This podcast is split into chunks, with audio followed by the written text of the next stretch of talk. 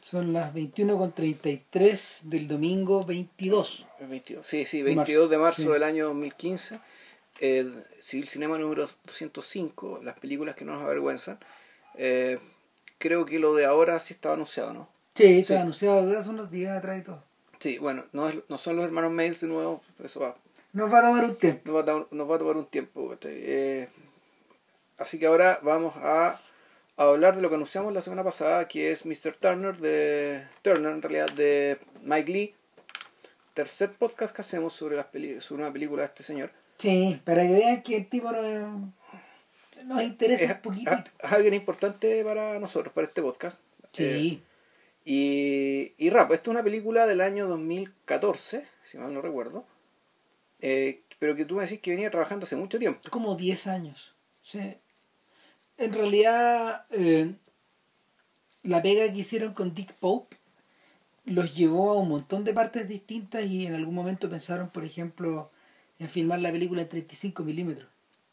En otro momento pensaron en pensaron en recreaciones digitales, eh, una gran cantidad extensiva de recreaciones digitales. Y el proyecto se caía una y otra y otra y otra vez por temas de costos entre medio Mike Lee aprovechó de hacer Happy Go Lucky, aprovechó de dirigir esta película que hizo después eh, Another, Year. Another Year, yeah. Mm, ah, no, y, y, y cuando que esa, cada, esas, esas películas, Another Year en particular, es donde juntar los amigos, ¿cachai? Claro. Juntar los amigos para hacer una película y, salió buena y todo. Pero claro, es, eh, Another Year en realidad uno podría decir que es una especie de coda de, de High Hopes un poco. Más o menos. El, cuando él toma esta decisión de, decir, ya voy a mirar la realidad desde la desde la virtud. En este caso es la virtud de una pareja, de una pareja progresista, que son puta ideas de izquierda, qué sé yo. Eh, muy cínicos, o sea, no cínicos, pero muy, muy desilusionados de, del establishment en general, de la política, y por lo tanto tratan de armar su. Eh, en su intimidad tratan de armar un mundo habitable para ellos y desde ahí miran las distintas formas de, de, de insanía y de patología que, eh, que está generando la sociedad británica, ya sea en el año 87, 86, 87, que es, que de cuando fue filmada High Hopes, y bueno, 22 25 años después más o menos, es, es Another Year, que es una lógica muy, muy, muy similar. Eh, pero claro, son películas son películas contemporáneas, digamos, de, la misma época, por lo tanto, y juntar a los amigos, gente que siempre actúa con él, por tanto, los costos, las dificultades de filmar la película son muy menores.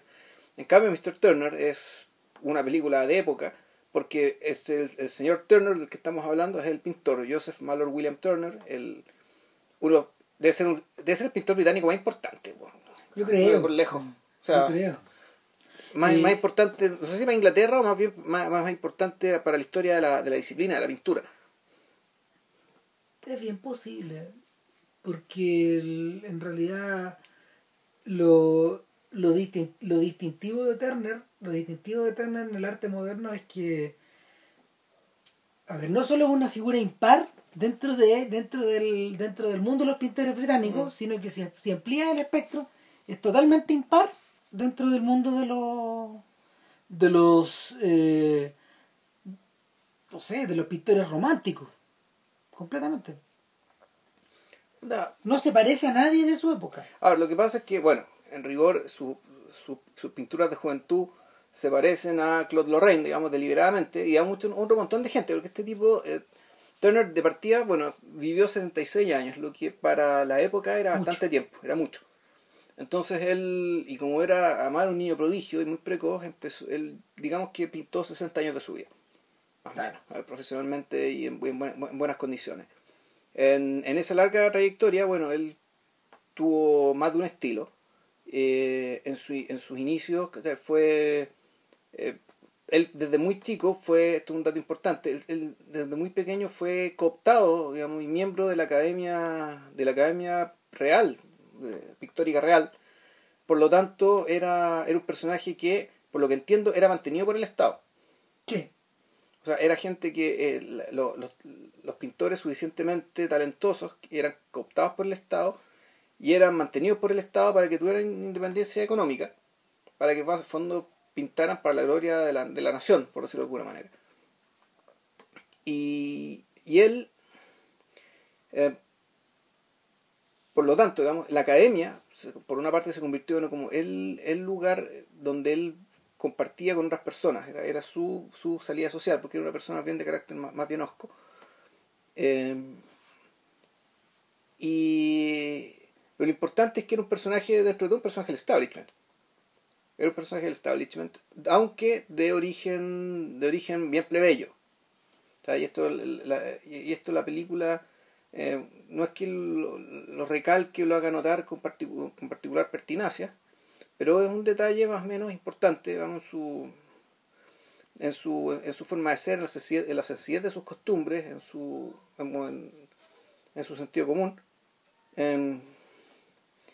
y, pero bueno, este personaje, que fue por lo tanto un miembro del establishment desde muy joven, que tenía los recursos para poder salir y volver, viajar mucho para, y, para, para mirar lugares, mirar luces, mirar paisajes, porque él se dedicó a eso, el paisajismo. Él desarrolla toda una, durante su juventud se dedica a imitar maestros, a reconvertir maestros o, maestros antiguos de, distintas partes, distintos países. El más importante para él fue Claude Lorraine, fue, fue algo decisivo en su vida. Pero nada de esto es lo que se nos muestra en la película. No. No, eh, cuando se anunció el proyecto de Mr. Turner, mucha gente pensó de inmediato en que esta película eh, viene a ser un poco el complemento de... vendría a ser un poco el complemento, perdón, de... De Topsy Turvy. De Topsy Turvy. Y si te imaginas, si así, si retrocedes, eh, bueno, película de la cual se habló. Sí, se hablaba. Hace mucho tiempo atrás. Y en Topsy Turvy pasa algo similar cuando hablan de W.S. Gilbert. ¿Por qué? Porque, porque en el caso de Gilbert, a Gilbert lo...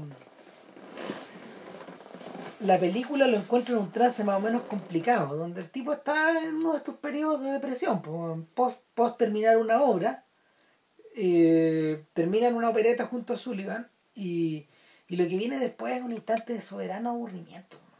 El lugar está casi al borde de la depresión.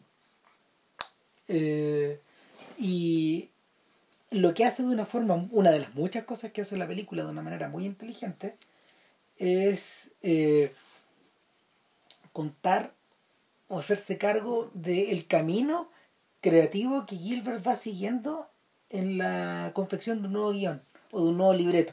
en, este caso es el del Mikado. uno podría incluso pensar que esta película está hecha para explicar un milagro que el milagro que es el Mikado. O sea, ¿por qué el Mikado es tan divertida? ¿Por qué el Mikado es tan recordada? ¿Por qué el Mikado es tan memorable?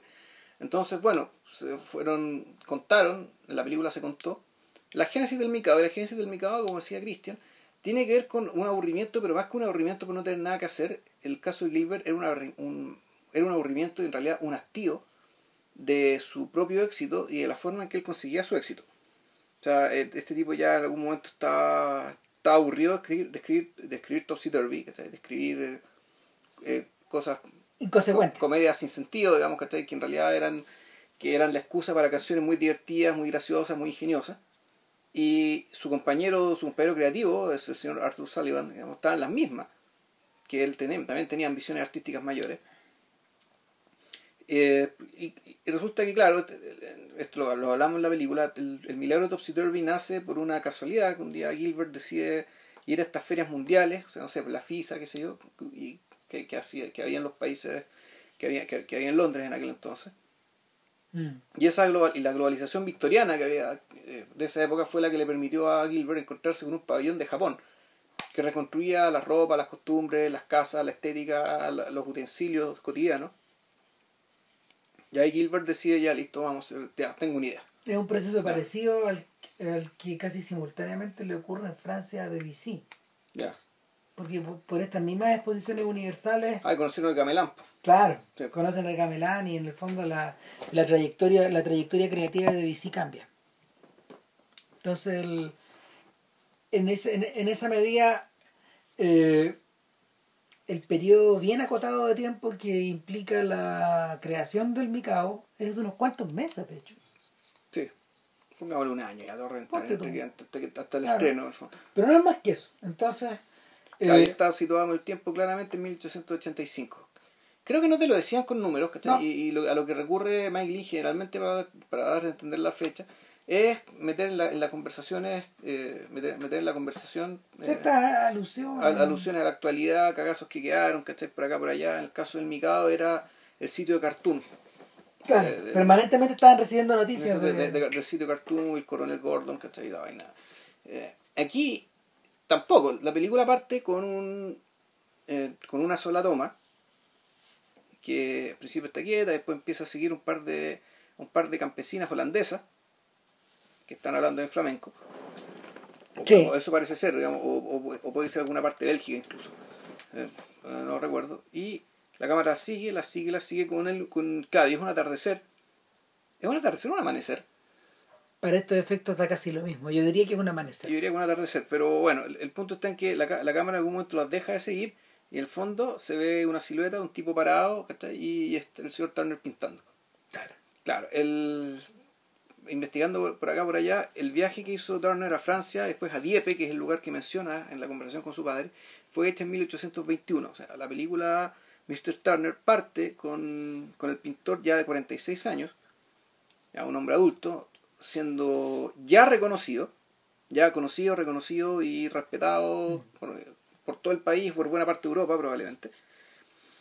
Y, y la película empi- lo ubica.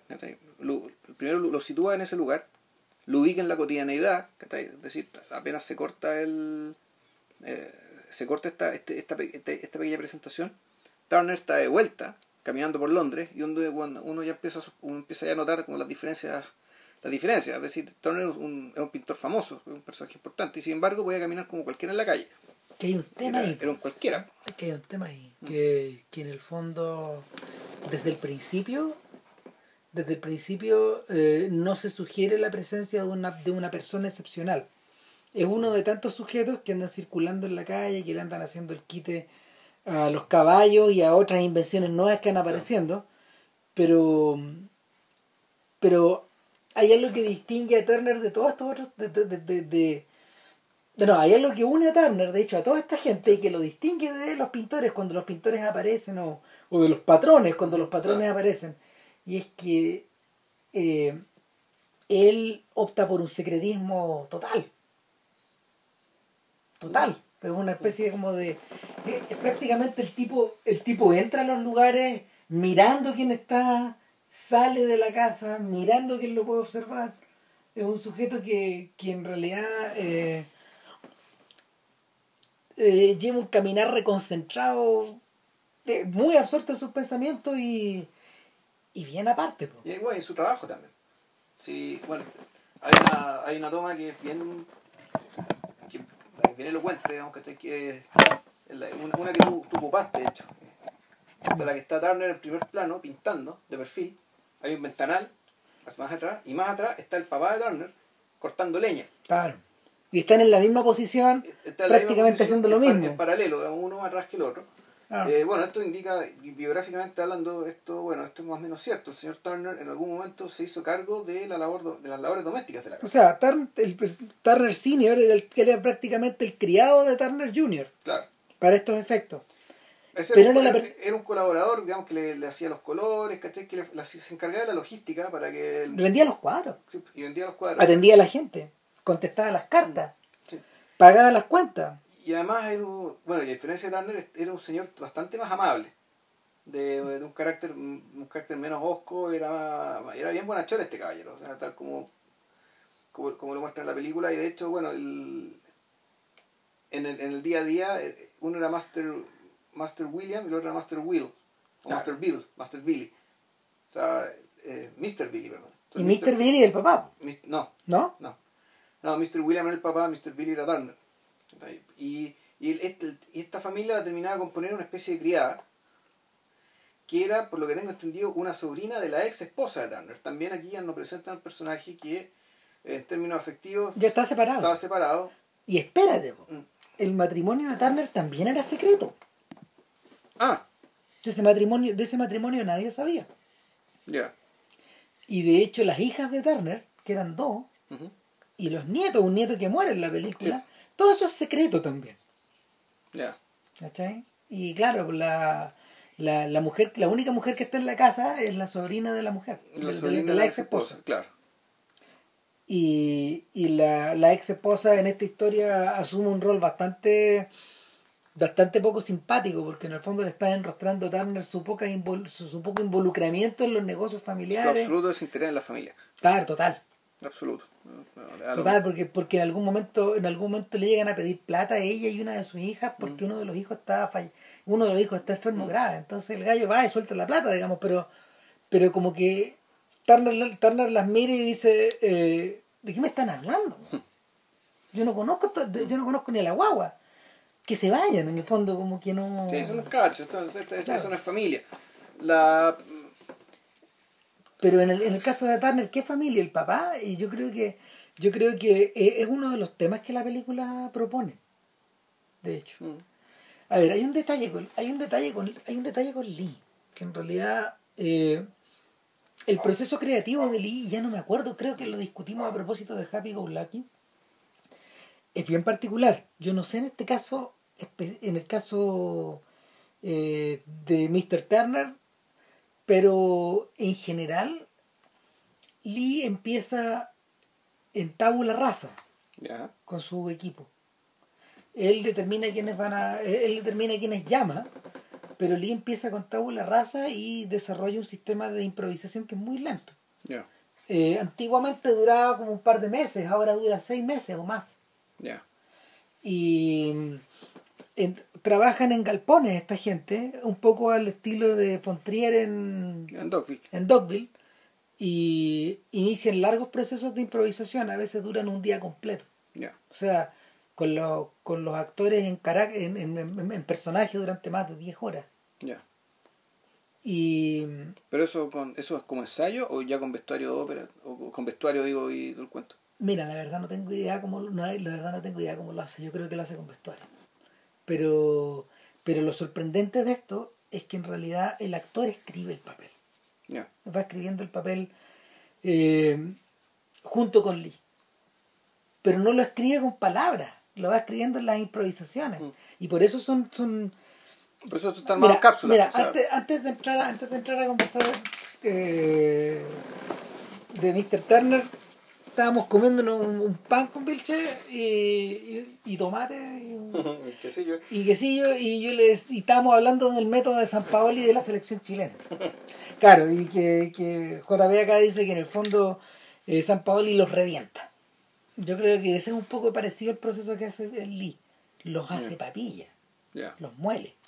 Ya de hecho el, el proceso es tremendamente complicado porque, porque para personas, por ejemplo, de ingenio volátil como, como Timothy Spall, que, que, que está a cargo acá del, del papel Sí. principal, puede ser medio complicado porque el gran cariño que Lee le tiene weón, a veces se transforma en odio porque estos weones son, son complicados de llevar. Entonces el, el tema el tema aquí es que si, si Mr. Turner fue creada de esa manera, también fue creada de una forma muy lenta. Porque una vez que tú ya tienes determinado cómo es el personaje, cuál es su interacción con los otros, qué, cuáles son el tipo de cosas que a, a Lee empieza a desarrollar, porque lo hace en paralelo, los grupos de personas ahí a veces no se ven. Ya. Entonces, eh, de hecho, el instante más famoso de los ensayos de Mike Lee eh, se produce cuando en medio de una improvisación muy larga que lleva, lleva como seis horas, como, no, como tres horas más o menos, en, en lo que fue, en lo que después se convirtió en Vera Drake, Ya. eh, de repente en la casa de Vera Drake golpea a la policía. Y nadie sabía que iba a llegar los pacos. ¿Cachai? Entonces, puta, se toman presa a Vera Ya. y se la llevan, se, llama, se, llevan Imelda Staunton a, un, a otro galpón donde está la mm, donde está la estación de policía. Y sin que ellos hubieran sabido en absoluto, la, la estación de policía estaba entera, completa, Ya. funcionando ya. Y nada, pues pasaron el resto de la tarde presos, pues. ¿Cachai? Ya. Y ahí fue donde el marido de. donde el marido de, de la protagonista se entera de que su esposa hacía aborto. Antes, en todas las improvisaciones, no. Ah. Entonces el, el shock, el shock no es profesional eh, y es totalmente personal finalmente. Es una especie como de. Es una especie como de improvisación guiada que te puede llevar a, a, a cosas límites, como ocurre, como ocurrió ahí, ¿cachai? Entonces yo creo que parte de eso, o sea, aquí, aquí lo que hay es también la repartición de lo, la repartición de los personajes ya está un poco dada por la por el por la presencia de personajes históricos. Claro. ¿Cachai? Y por las líneas argumentales. o sea, Claro, están las líneas madres, pero resulta que toda la interacción yo creo que yo creo que no está trabajada.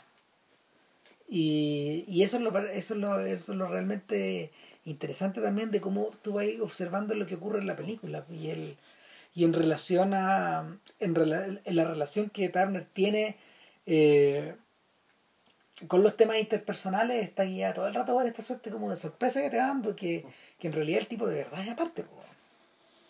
y de verdad yo no entiendo cómo lo pudo haber cómo lo pudo haber guionizado sobre todo porque Lee escribe sobre la base de las improvisaciones escribe mucho después cuando las improvisaciones están listas. Debe escribir muy rápido. Entonces, porque, porque la- las palabras ya las encontraron. esos gallos. No. Y, y en este caso, bueno, lo que ocurre con Turner es que van ocurriendo, por lo menos en la película, van ocurriendo cuatro o cinco cosas paralelas siempre.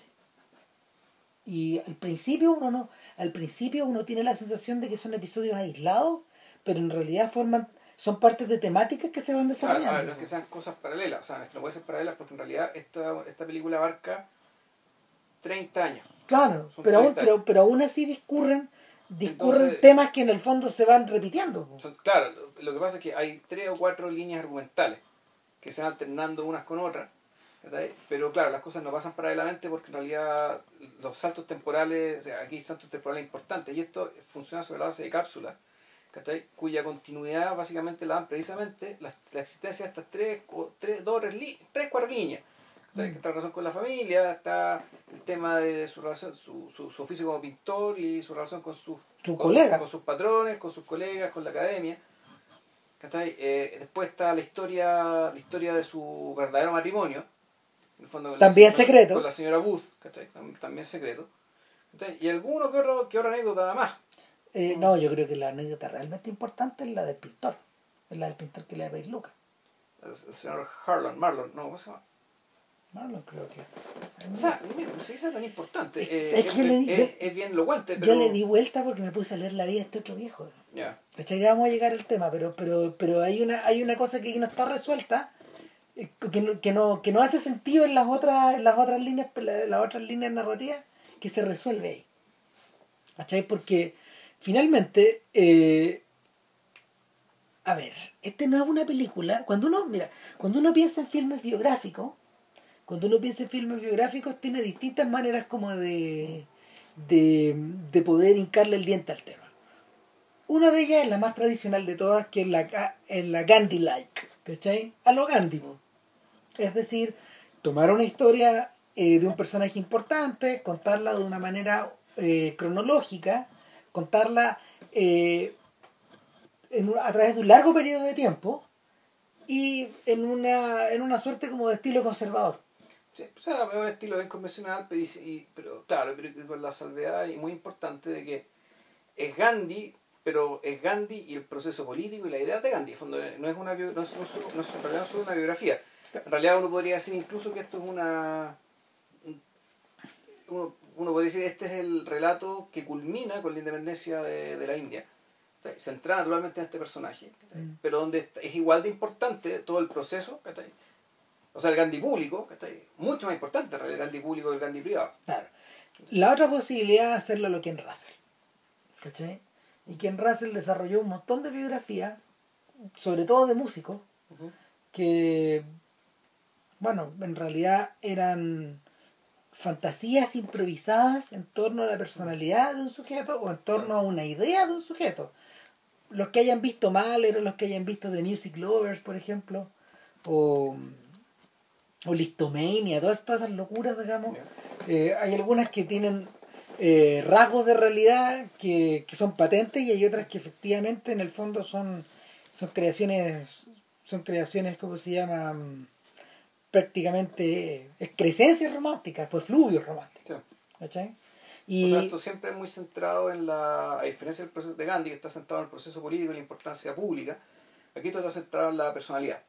Claro. en la particularidad del individuo. ¿cachai? El Y no, individuo es lo que neces- hace y no necesariamente en la, en la personalidad real del sujeto. Claro. Eh, eso hay que hacer harto hincapié. De alguna manera estas películas son un poco hijas de, de estas biografías idealizadas de, de- de- de Hollywood, Que es la tercera forma de hacer esta cuestión. ¿Cachai? Una biografía sobre un sujeto, contar los, los sucesos más o menos importantes de la vida del tipo, pero al mismo tiempo idealizarlos totalmente. pues, Y, de- y desde ese punto de vista tú puedes obtener algo como, como mm, la biografía de Cole Porter. Night and Day, la que protagonizó eh, Cary Grant donde y que estaba avisada por el propio Cole Porter y donde nada de la homosexualidad de Cole Porter está a la vista. Pero sí Porter se dio el trabajo de contar la historia de amor con su verdadera mujer Ya. o sea con, con su- con su esposa que de verdad es una historia de amor Ya. entonces to- todo, está muy cruzado ¿cachai? y en, y en último término están, no sé, pues están, la, están las películas que tienen un apego a la verdad eh, que es muy escrupuloso. ¿cachai? Un, un apego a la verdad que es muy escrupuloso, muchas veces fundadas en los muchas veces fundadas en los hechos reales o filmadas en los lugares reales. En este caso, yo, yo no sé, yo pienso en dos películas muy distintas que en realidad también tienen punto de conexión, pero una de ellas es A Sangre Fría de, de Richard Brooks, que fue filmada en la casa de los en, la- en la casa de las víctimas Ya. del- en Holcomb y, y también pienso por ejemplo en en la crónica de Ana Magdalena Bach de los Strauss que discutimos en el podcast 100 Claro que ahí, bueno, está ceñida la verdad, básicamente lo que tiene que ver con los lugares. La no pero a tra- y a través de un documento Claro, pero la crónica de Ana Magdalena tengo entendido que son apócrifas. Entonces está toda la son, son, son apócrifas pero Sí. pero pero en el fondo su fidelidad está dada al documento Claro, de la misma forma que en La Sangre Fría la fidelidad está un poco al, Al libro. al libro, y es muy escrupuloso la forma en que Brooks lo quiso adaptar. O sea, de hecho el propio Capote estuvo metido en el proceso y todo, pero pero la el, la, la, el formato que elige el pero lo interesante es que el formato que elige Mr. Turner no es ni lo uno ni lo otro. No es exactamente eso. A pesar de que en sus fuentes históricas es muy escrupuloso, este tipo escoge contar momentos que en realidad están eh, volcados tanto hacia el, tan, al- tan hacia el interior del personaje o, o instancias públicas donde el personaje es interpelado de una manera tan personal que en realidad es medio complicado eh, ligarlo, por ejemplo, no sé, po, a frases famosas o momentos célebres de estos, de estos sujetos. ¿Cachai?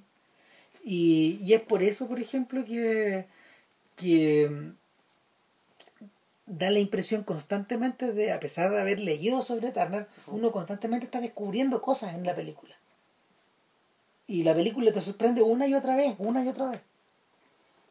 Bueno, en realidad, el. que- De partida, la- esta película encuentro bien parecida a la crónica de Ana Magdalena. En, Sí, en- en la. En, en el fondo, esto de mostrarte los episodios de la vida como si fueran. como si todo fuera una gran, una, una gran oscuridad, digamos, que de repente se ilumina, ¿cachai? Por un momento, ves lo que tienes que ver y, se vuelve a. Es como, Para que, después aparezca, para que después aparezca otra cosa. evidentemente, pues es como el momento, es como el momento en que, que los dos Turner están trabajando, pues, como esa imagen que seleccioné para el Facebook, que donde tú los ves, donde tú a uno lo ves cortar la leña y el otro lo ves pintar y en el fondo es la misma cosa. Claro. Y es ese instante, en ese instante es la misma cosa. Y, y es por eso también que, que queda súper claro que en el fondo para Lee eh, meterse con la historia de Turner es hacer totalmente lo contrario de lo que hace Ken Russell en sus películas. Claro. O sea, es una afirmación en contra de eso, en cierta medida. ¿Cachai? Porque aquí no, no estamos iluminando al personaje célebre. Claro, la, la, la pregunta es, o sea, la pregunta es, bueno, ¿qué estamos iluminando acá? Eh, ¿Se está iluminando al hombre privado? Sí, también. Pero yo sospecho que en realidad lo que se quiere, lo que se quiere, lo que se quiere iluminar es por qué Turner terminó pintando lo que terminó pintando. Claro, ¿Por ¿qué- ¿cuál es el proceso creativo que lo llevó hasta allá? Más que, claro, es que un proceso creativo se aplica a una obra en particular. ¿Cómo, cómo creaste esta obra? Aquí estamos hablando, claro, de, de una evolución personal, estética, que en algún momento lo llevó a pintar cosas que nadie, nadie entendía. Pero da la, hay, hay que hacer notar que en ningún momento el personaje teoriza sobre su obra deliberadamente o de una forma de una forma que sea mm, profesoral salvo en un una vez, instante en un instante que es un completo fiasco. Porque es algo que se, sabía también. Turner era, cuando le tocaba hacer clases, Turner era muy latoso. Porque hablaba en términos muy, muy, muy teóricos respecto a la teoría del color y la difuminación y que ya para acá, ¿cachai? Nadie entendía una mierda, no entendía nada, nada, nada, nada. La gente se aburría soberanamente. Y aquí hay una escena donde demuestra eso muy económicamente junto con el inicio de la enfermedad de su padre. ¿verdad? que finalmente muere en, mil, mil- en 1700 1829 y por lo tanto claro el, el- el- el papá de Turner muere por ahí por el minuto 40 50 eh, y en eso se fueron como puta, ocho años de película Mm. Eh, es un personaje que por la impresión que uno tiene eh, no se dio el trabajo de pensar en palabras y convertir su, su ideario pictórico y su evolución pictórica en un, en un, en un lenguaje en un lenguaje escrito o hablado más o menos atractivo. No, No. no le interesaba. No, o sea no lo hizo no pudo no le interesó. Eh, eh, entonces la película también en este sentido nos va nos priva y no puede no hacerlo porque tiene que ser fiel a la realidad de una fuente de comprensión de, eh, de la evolución de Turner hacia esta forma tan particular de pintar Sí, porque el tipo, el tipo Turner, el que está frente a nosotros, a nosotros es un tipo opaco. Mm. Eh, tiendo a pensar que en ese sentido, su- compararlo con el Gilbert de Topsy Turvy, eh, igual, es, igual Sí, es, es consecuente. O Sí, sea, se parece. cuando a Gilbert le preguntaban de eso, digamos, se, se observaba como el desagrado en su cara, que es un poco parecido a lo que ocurre con Mike Lee. sí, cuando, cuando Mike Lee, Faber and Faber le propuso hacer Mike Lee o Mike Lee, contrató a, o sea, contactó a una periodista que, que lo había entrevistado, creo que para el Guardian, eh, y él se había sentido muy cómodo con ella, pero la periodista en el prólogo dice que no fue un proceso fácil, de que en el fondo él podía verla, cuando ella, cuando ella, cuando ella lo sometía a, cier- a ciertas, a ciertas partes como del cuestionario que ellos habían llegado a un acuerdo de hablar, veía, veía No, el, ese lugar estaba echado, no, no veía el descontento, veía el descontento, o sea como que y no, y, y- veía la ¿Pero el libro se hizo? Sí, el libro es fascinante. Bueno, pero, pero, pero el, lo choro es que Lee se, so- Lee se autosometió a la tortura de hacer el libro. O sea, en algún momento este tipo comprendió que sí, tenía que hacer un libro así. Pero era una tortura. Era, era- claro, era un cacho. Era era un huevo. Entonces, el... es parecido, es parecido a ver a, a ver a Gilbert interrogado por su elenco, digamos. Pero ¿cómo quiere que cante? ¿Qué quiere que diga? No, usted se pone para allá, para acá, y los, los va moviendo como si fueran unos Sí, unos muñequitos en un teatro claro. pequeño, claro. Entonces, eh, es un poco parecido a lo que ocurre con, con Turner. Eh, ahora, Turner tiene una ventaja.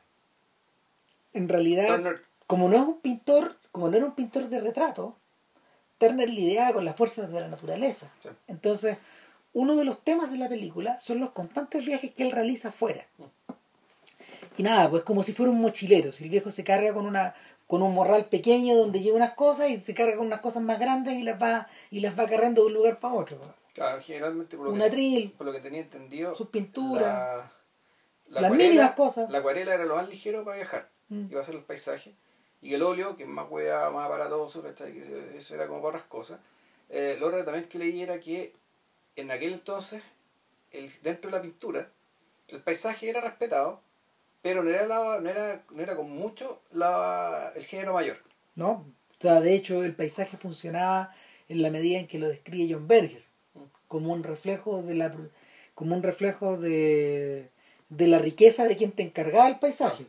Es decir, eh, paisajes de paisajes de villas o paisajes de grandes construcciones o de ciertos animales, o, sea, o, o paisajes que incluyen ciertos animales premiados, por ejemplo, o muy queridos al, al dueño del, al dueño del terreno. Esas cosas eran populares.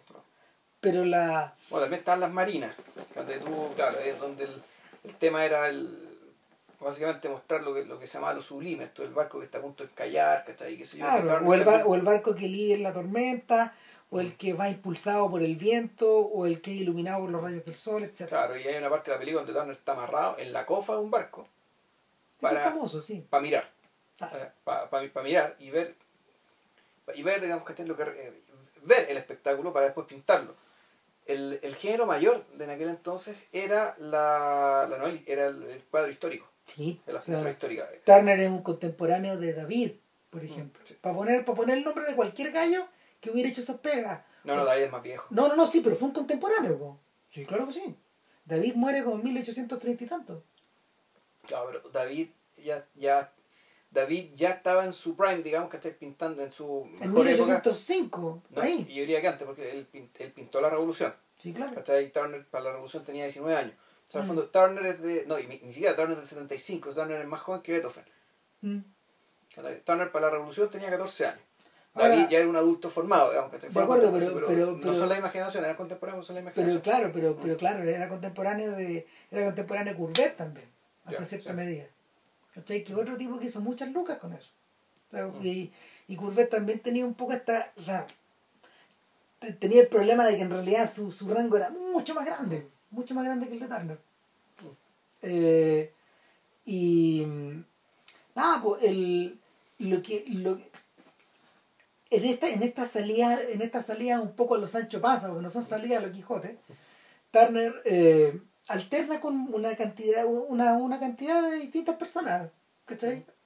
Uno de ellos, una de ellas que empieza a ser recurrente es una señora que lo atiende. que es la que le arrienda el departamento donde se va a pintar a- creo que es al lado de es, un- es un- es como una especie de pueblo que estaba al lado de Londres donde Mm. desemboca el Támesis ¿cachai? en el mar Claro, En- creo que creo que se llama Kent el, el- la claro, y el gallo estaba, estaba muy interesado en ver amaneceres.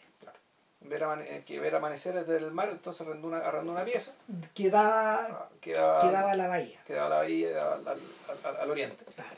Entonces eh, lo vemos volver eh, en determinados momentos del tiempo. En algún momento ya queda viuda, de hecho, la señora. de que viuda claro y él y, Y, claro conversan que mucho y hablan y mucho, y claro que la lo que pasa es que por contraste esta señora se nota de inmediato que es una señora que llena de virtudes que es una señora muy sencilla muy práctica. Eh, no, no, no, ocult- no necesariamente culta tampoco absolutamente ignorante eh, y era eh, en el fondo es, la esposa perfecta así como te la muestran y, la atención está desde el principio, desde el principio se nota me parece a mí que guardando el respeto y guardando las, guardando las normas de cortesía es que Turner le, le gusta a esta señora Se cae muy bien, se cae muy bien. le cae muy bien y, y hay un tema de que esta señora claro es compañía y es un en, cierto sentido es un igual ¿cachai? No relación, que no, relación que no tiene con su con la sobrina de la esposa. Ya- Ya vamos a volver sobre ese Mm. tema, sobre la emocionalidad de, de Turner. Pero en paralelo está eh, la actividad social de Turner. Y está y Lee la, la divide en distintos momentos. Uno de ellos, por ejemplo, eh, que es una cosa que le molesta mucho a Turner, es, son estas visitas obligadas que hay a su casa, donde hay una mini galería, donde Masterville... que, es, eh, que es su galería en realidad es la galería que Claro. inauguró ¿no? que es la galería Claro. propia donde les ponía sus cosas Exacto, donde, donde Masterville Mm. eh, acondiciona una especie como de patio y lo tapa con una luz tamizada para que sea uniforme, Claro. sobre la que cae, so- sobre, y sobre esa luz cae, los, que cae, cae el sol sobre los óleos en el Claro. fondo. Y, y esta gente le compra los cuadros a Turner y los va a negociar. Claro. Y Turner dice, no, no, no, este no está a la venta, no, este aquí, este no, y ahí son, son constantes negativas. Y, y, ahí- y ahí- uno divisa de repente cuadros famosos, pues. Sí, po. como la pasada, y, como que no, y como que no, y como que no, ¿cachai? bueno los cuadros famosos son los que están filmados Claro, o sea hay uno yo hay uno que es evidente que es famoso que uno que es muy famoso que es este, el del- del temerario que está siendo llevado al último dique para ser desmantelado. Sí, y que te lo muestra en el momento en que el pintor se encuentra con el con el barco el- con este barco de guerra de madera este un manowar digamos que está siendo llevado por un remolcador a vapor y aquí eh, que te- para ser desmantelado. Entonces ahí eh, ahí Turner deliberadamente filma el cuadro hay otro cuadro famoso que está, hay otro cuadro donde está Turner pintando y, y hay dos, dos, dos chiquillas ¿cachai? que como le empiezan a agarrar para el huevo ¿cachai? sentadas en un, en un sofá con una especie de, de, de, de institutriz y al fondo un ventanal por donde entra la luz. Y ese cuadro, esa composición, ese cuadro también existe. Y donde el- yo, yo vi esto, esto, puta, esto puta que es pictórico, esto claro, el otro día viendo el libro de Turner, es, efectivamente está el mismo, es lo mismo. el O sea, está el tema de que, o sea, se hace, se hace evidente, ¿cachai? Fondo está la intención de que, eh, ¿cómo decirlo?, de que nosotros más o menos tratemos, pues, veamos lo que vio Turner, lo que pudo ver Turner, lo que, pero en realidad eso es imposible porque Turner en algún momento, eh, esto no, aparece en la película, aparece, lo, lo en un libro, cuando, cuando, cuando, empezó, cuando cambió su estilo y el público, incluyendo la misma reina Victoria, que eran completamente sorprendidos, ¿qué le pasó a Turner? Bueno? Se volvió a pintar. ¿Qué está haciendo? Se está volviendo viejo, se está volviendo loco, se, está, está, poniendo ciego. Eh, hubo un montón de especulaciones. Entonces un crítico decía, bueno, este, este cuadro es incomprensible. Y, Turner dice, bueno, yo no lo pinté para que lo entiendan, sino que pinté para transmitir el espectáculo que vi. Entonces, en fondo, eso es, eso es impresionismo antes de del impresionismo, o sea, 40 años antes del impresionismo. Mm. Eh, porque, claro, o sea, el espectáculo vi básicamente la impresión que me dejó. Lo que estoy pintando es la impresión que me dejó, no necesariamente lo que está ahí. Bueno, eso engarza con otra de las relaciones mm. sociales de Turner que va mostrando Lee en la película, que es su, el contacto con sus colegas mm. en la academia. Tú mismo decís que en el fondo es la instancia social donde él donde él está entre iguales y donde él se siente de alguna forma cómodo. Sin embargo, cuando uno lo va viendo, cuando uno va, porque esto ocurre una vez al año, eh, los franceses le llamaban el salón. El salón, sí. Claro, no me acuerdo cómo lo llaman los ingleses, pero en el fondo... Eh, esto Eso era como el Oscar, güey. Es un poco así. Como el Oscar, fondo, con, tipos... condensar en una sola sesión, digamos, que ah. las recompensas, las no recompensas, los méritos, los deméritos, las peleas, güey. Claro, es una, es una de las escenas grandiosas de la película, donde en el fondo Lee eh, evoca, evoca la evoca esos grandes cuadros donde aparecen las pinturas del salón, porque hay tipos que en el fondo se dedicaban a sacarle la foto en óleo claro. a los salones. Al salón, exacto. Y uno cuando los ve, una cosa muy extraña, porque uno si te concentras bien, ves cosas famosas, dentro, ves cuadros famosos dentro, del cuadro. Y, y nada, pues, hay, hay, varios nameshake ahí. Mm. ¿cachai? De gente famosa. Claro, parece un, una que haber sido bien, que esto cuando está una pintura de, de, de Turner al lado de una de Constable y Constable estaba pintando, ¿cachai? Ah. Saludaron muy fríamente, lo que sugiere que se vean como las pelotas, Y, y Turner en algún momento llega y pone un punto, rojo. Pone un punto rojo en medio de su pintura, mientras Turner está pintando. En fondo todo esto, ¿qué, está haciendo este bueno? ¿Por qué echó a perder un cuadro perfectamente bueno? Constable lo toma como un insulto, naturalmente. A él, claro, que está al lado que presidente está pintando de rojo, entonces diciendo, bueno, este es mucho rojo. Yo también tengo rojo. No, yo creo que está diciendo, bueno, esto es mucho rojo. Es demasiado rojo. O sea, tu rojo está echando a perder tu pintura. Bueno, queda para interpretación. El, pero ojo, cuando me refiero a, los pintores de la academia, no es que solamente se juntaron al año con la academia, sino que también se juntaba con los pintores, o sea, sus amigos, eran los pintores de la academia. Mm. Entonces, claro, ahí te muestra también las escenas cuando, cuando está con, eh, con Ruskin. Claro, tal vez habría que aclarar quién es Ruskin. O sea, Ruskin es. A ver, Ruskin es uno de los grandes. Es uno de los grandes críticos de arte de la historia. Y yo creo que el gran crítico de arte británico. O sea, eh, Ruskin, es, Ruskin es la persona que le dio un poco sentido a, a la pintura de Turner posta. Ruskin también eh, es un tipo que deliberadamente eh, buscó la presencia de lo trascendente en objetos, en espacios, en, hasta en las piedras. Yo por ahí tengo seleccionado, de hecho en Facebook, un cuadro de Ruskin que es una pared de piedra.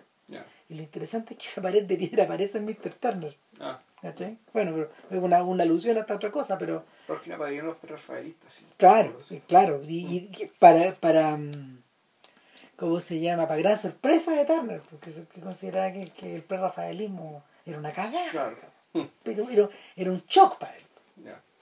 Y, y claro, pues, ahí, ahí lo, lo, lo, muestran actuando en este en esta especie como de té de intelectuales, donde, donde el joven Ruskin adopta una postura defendiendo a Turner, aposta una, una, una, o sea, presenta una postura muy pedante. Pues. Lateando, lateando. Muy pedante, claro, y al mismo tiempo muy muy respetuosa respecto de un, de un, de un maestro mayor. De un pedante, claro, pedante, pedante solo como los jóvenes pueden ser pedantes. Muy afectado además. Claro. Completamente manerado. Sí, es un poco cruel la película en relación a Ruskin. Y, porque... claro, entre el cual el, el personaje de Turner, parece que este, este crítico fue un crítico que lo defendió cuando nadie más creía en él, Turner no podía... eh, Está escandalizado. escandalizado y no podía ocultar su desagrado ante un personaje que en el fondo puta, es, un, es un dandy, ¿cachai? Eh, es un dandy que efectivamente hace lo que Turner tanto desprecia, ¿cachai? que es básicamente traducir el arte a palabras ¿cachai? Y convertirlo, por lo tanto, en un campo de batalla que muy pronto no, eh, pierde toda relación con la pintura. como diría, pierde toda relación con las cosas. En claro, como, como, como diría el protagonista de Birdman, labels, labels, labels. Mm. ¿Cachai? No, y Y hay, sé que hay, hay otra línea que tiene que ver con, con Turner, la evolución artística de Turner, que es la tecnología. Que es la aparición de la... Que por una parte uno podría decir, ya, aquí nos están situando históricamente al, al personaje, más o menos en qué años vamos, qué pasó, qué pasó. Claro, y es, y es con la, eh, a Turner constantemente le están llevando ingenios. Eh, una de las escenas, o sea, la, la escena importante de los ingenios de la película es una que está dedicada a Mary Somerville, que es una de las teóricas del Sí. color. Y está y un- la actriz favorita de Mike Lee encarna a Mary Somerville, Leslie que- Manville se llama. que es Leslie Manville. Ahora, el, y es una escena que tú la podrías sacar y no, No pasa nada. y no pasa nada. Y sin embargo, la riqueza de esa escena eh, es tremenda, porque bueno, primero que nada muestra una de las pocas interacciones de Turner donde él está fascinado ante la explicación de una mujer, que está dando una mujer. Claro. Por otro lado, eh, es una escena que está presa de totalmente eh, o está mm, está sumida totalmente en la idea de la maravilla del color también porque en el fondo ella como que divide el divide a través de un prisma el color de la- el- el- el- un rayo de luz Claro. Que eso, bueno, por lo más, eso ya era sabido, de Newton que sabía eso. pero se agrega, agrega algo más también a ella Había un tema con el infrarrojo y con el, con el ultravioleta, si mal no recuerdo, Exactamente. ¿cachai? donde donde en el fondo el, el tipo donde ella está diciendo sí hay cosas que tampoco estamos viendo Hay cosas que no se ven y que tienen ciertos efectos que tampoco vemos. claro Entonces, eh, ella es una naturalista que, eh, su- que en realidad el tema del color era un caso particular respecto de intereses mayores, ¿cachai? Respecto de la conexión de todas las energías, ¿cachai? Que es como el, campo unificado antes que se llamara así. Eh, eso esa era su línea de trabajo. Pero cuando hablo de tecnología, hablo de partida del ferrocarril, es decir, y el, por- por una parte la ¿cómo se llama esto? La, la velocidad, la velocidad del desplazamiento, pero sobre todo es la distorsión que genera en la luz y la visión el vapor. es una tremenda escena porque Turner está saliendo como de un bosque y de repente él pasa por la línea del ferrocarril y por detrás de él pasa el, el monstruo. Pasa el monstruo, o sea, pasa el caballo de hierro, eh, pero sobre todo pasa el humo. Claro, y, y lo que viene a continuación es que Turner va y, y, y filma el paso de ese humo y de esa máquina de vapor. Claro, entendiendo que lo que para nosotros es contaminación, ¿cachai? polución, suciedad, para ellos era también un milagro. No, y una, una, mm, una perturbación de un orden que ya estaba ahí. Sí, Claro. De hecho, a Turner no parece. A Turner no le llama mucho la atención la idea de subirse arriba de uno de estos, pero más adelante nos damos cuenta de que, de que y, y- y eso se ve después. Ya lo vamos a decir cómo y en qué situación, pero, pero a Turner lo va a visitar una persona que, que llegó en tren. Claro. Y si no hubiera llegado, o sea, si no hubiera llegado en tren, no llega. ¿no? De hecho, me llama la atención de que en ninguna parte parece el, el- el cuadro famoso de Turner este del tren que lleva a una estación. po. De, un tren, de, de una estación, no me acuerdo dónde, donde está el tren, el tren está todo de- lleno de humo, donde el- la, la visión del lugar está completamente distorsionada por el, por el humo.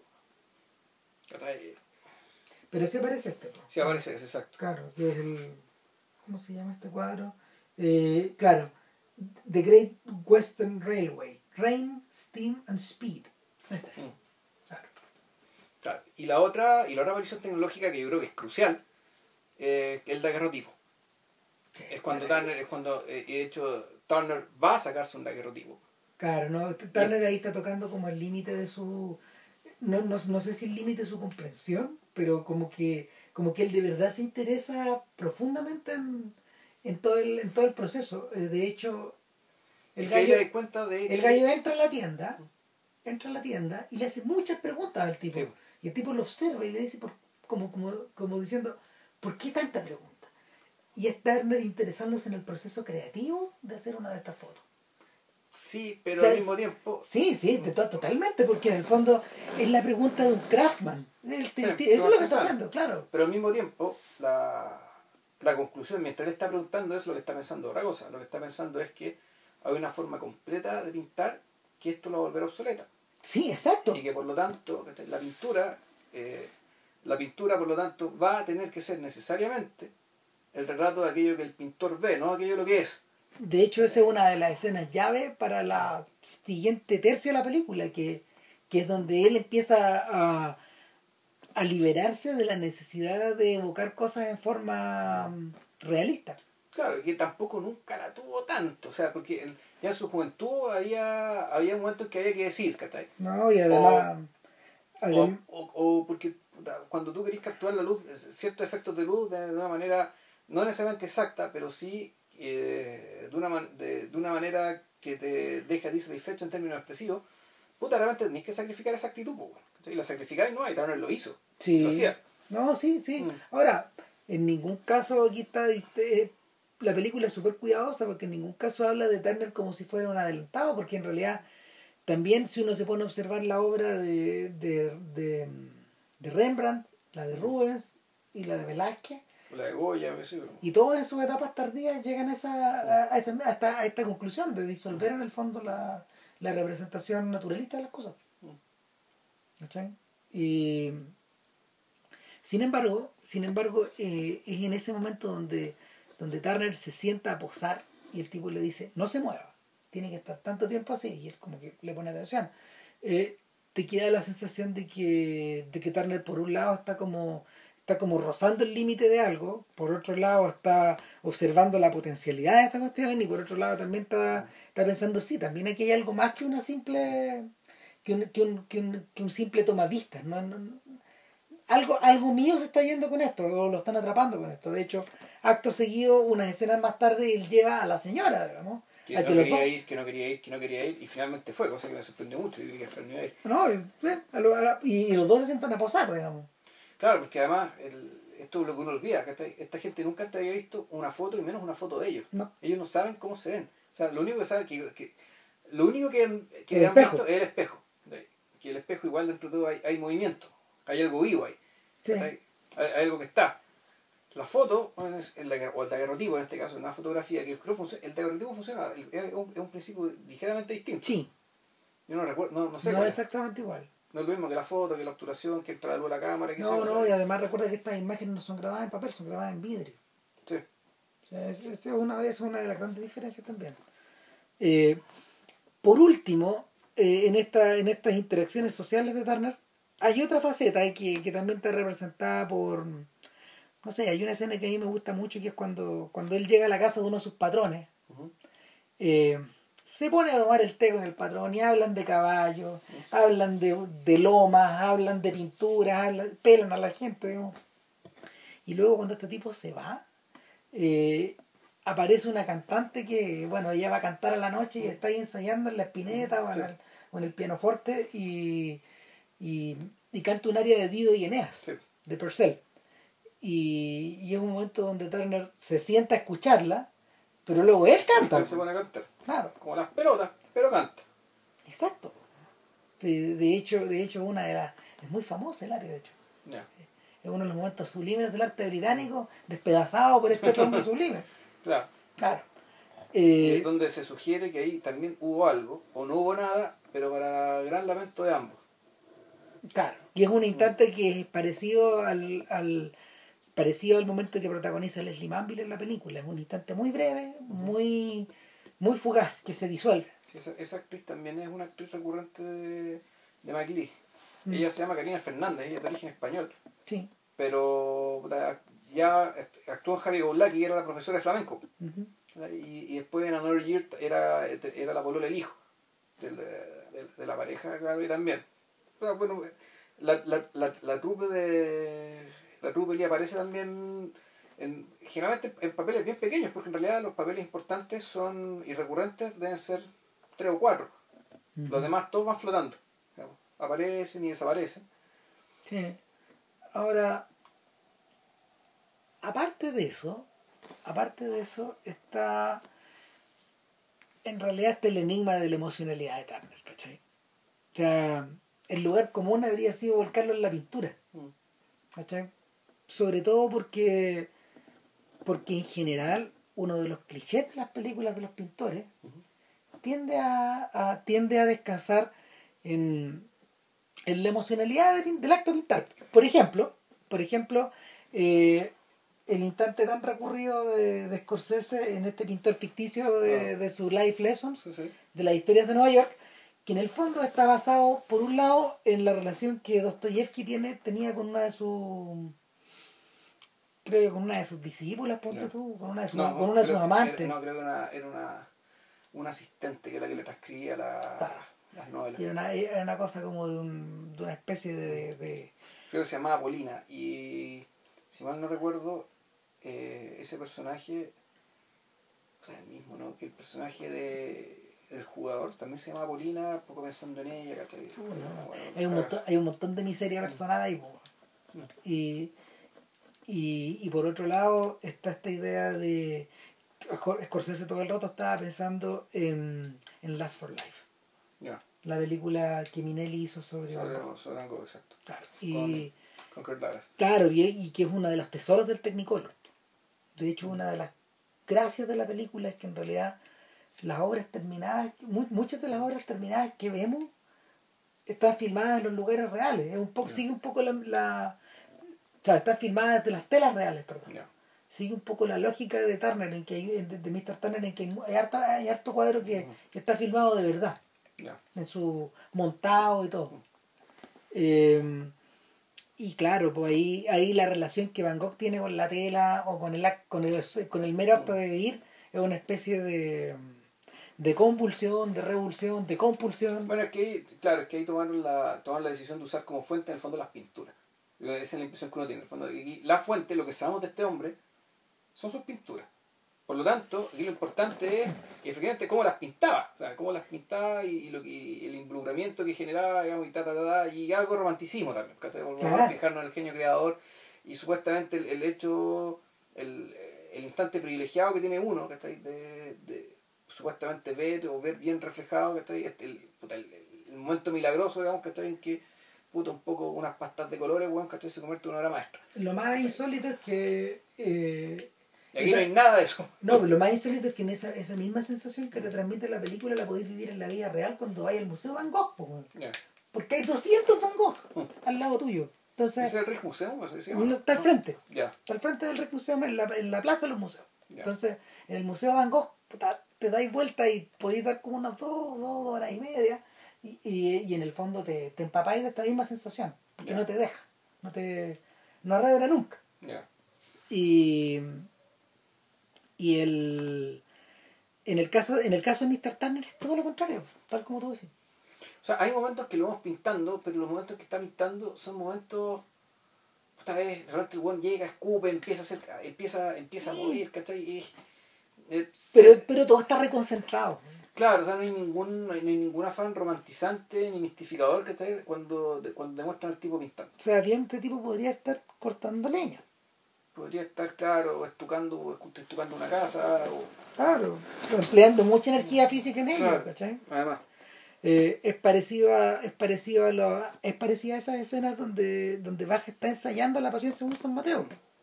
Donde hay mucha pega involucrada, y él está dirigiendo y muy concentrado y, y la gente está cantando, pero, pero todo está, todo está atrapado en un plano fijo que no Sí. se mueve. Claro. Y que dura, y dura, y dura, y dura, y no, y, y no descansa. Claro, o sea, porque también, pues la película de los, de los, de los en realidad, como lo hablamos, es una película, no te quiere mostrar un genio, sino te quiere mostrar un explotado. O sea, la- lo, que, lo, que te, lo que te quiere mostrar es las condiciones que fueron compuestas a esta hora eran las condiciones de, De de explotación. Claro. De explotación, donde por lo tanto el, el personaje en cuestión no podría darse el lujo de ser una personalidad, ni de ser un artista, ni de ser un, un, un individuo excepcional. Lo era, pero no estaba, no estaba en él serlo, ni no, y eso no le aportaba nada a la hora que estaba componiendo. Mm. Eh, en el caso, en el caso de Mr. Turner, esta, esta emocionalidad de alguna manera encuentra su salida en la relación con las dos mujeres, Claro. con las dos mujeres importantes de la película. Eh, en este caso, una de ellas es obviamente eh, Marion Bailey, perdón, Sofía Booth, esa es la señora que le, Sí. que le ofrece casa y comida y todo eso. Em, y cuyo segundo marido era un capitán de barco, ¿te acordás? Claro, un capitán de barco que ya hizo una escena bien. Claro, eh, donde él empieza a contar, bueno, usted en qué tra- eh, usted trabajó, no, fue, era, era marinero, ah, no, el oficio, eh, era un, era un barco de qué, era mercante, era un barco, barco militar, no, de esclavos.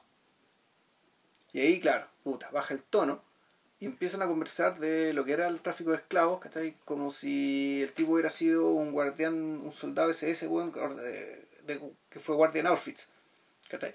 Así dañado quedó este, weón, ¿cachai? Que- Quedó esta persona y era... Y, un diálogo que fue muy parecido, me recordó mucho el diálogo de Vera Drake, ¿cachai? Cuando el esposo de Vera Drake y el cuñado y el, y su, el que iba a ser su yerno, digamos, un pololo que tenía la hija, dijeron, ¿usted estuvo en la guerra? Sí, yo también. Listo. Listo. Se quedaron callados porque no. Y los dos se hundieron, un- se hundieron, digamos. Era un silencio, ¿no? Que Eh, claro, es una cuestión que. así, ah, no hay nada que hacer ya. O sea, todo este mito, los tipos que fueron al ejército y comparten anécdotas, ¿cachai? Cuentan cosas muy No. divertidas, no, no, no, no. eso no. no. es cierto, eso no es verdad. Eso, eso no pasó, ¿cachai? Eso, eso fue servicio militar. ¿cachai? Y, y aquí, el. Aquí Turner, efectivamente, el. También, pero también si lo pensáis bien, esa escena también pudo, pudo no haber estado. No, también pudo no haber estado. Si Pudo no haber estado, y- Hay un montón de cosas que pueden no haber estado, pero no por eso sobra. es que da la impresión de que es una total gratuidad, una y Mm. otra vez. Y en el fondo lo que hace, lo que hace Lee es restar presión. Restar, Mm. Es como si abriera la llave de la, eh, de la presión del aire y la soltara. Y dejara que la vida de este tipo discurriera y discurriera y discurriera y vemos un montón de imágenes sueltas. Si, si te das cuenta, lo que hemos estado haciendo acá es recrear un montón de momentos. Ah, bueno, sí, pero ojo que después esto no es tan gratuito porque después acuérdate que el Turner hace un, hizo un cuadro sobre el barco de esclavos que es un día. Que sobra marca.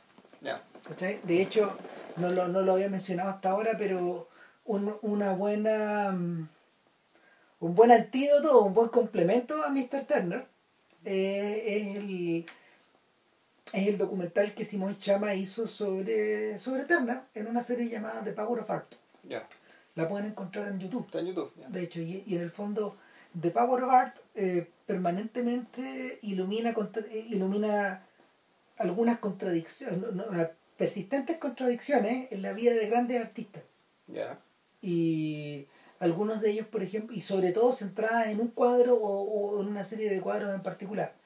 Por ejemplo, en el en el cuadro de a ver, en el cuadro en el, en el documental sobre Caravaggio la obra es eh, el da- en la, es, es la cabeza de Goliat sostenida por David Ya.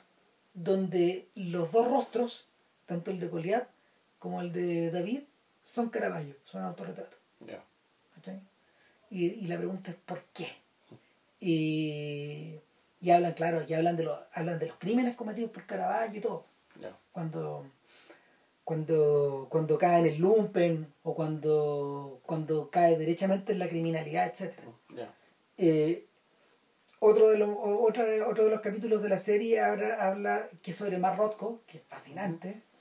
Eh, y de hecho este, este- Mar Rothko está interpretado por el, por el actor que hace de Sullivan Ah, por. Ah, ¿cómo se llama él? Sí, bueno. en, en Topsy Turvy.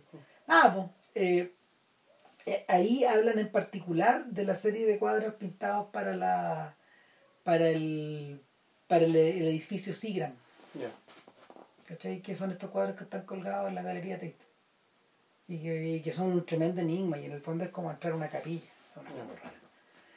Eh, y en el caso particular de Turner, se trata de dos temas en realidad.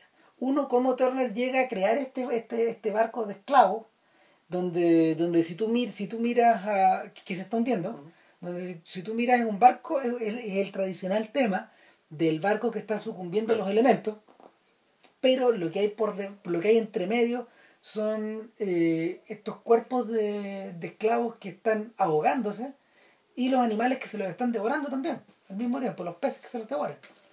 Y, y en el fondo eh, es un crisol de la era previctoriana, el cuadro en sí. Y es una, y es una especie de resumidero de la primera era de la revolución industrial. Ya. Y, y Shama lo utiliza para, en el fondo, poner sobre la mesa toda la discusión acerca de una presunta locura de Turner, de la que se hablaba en la época. ¿Cachai? De que este tipo en realidad le estaba fallando, de que, de que no estaba en sus cabales.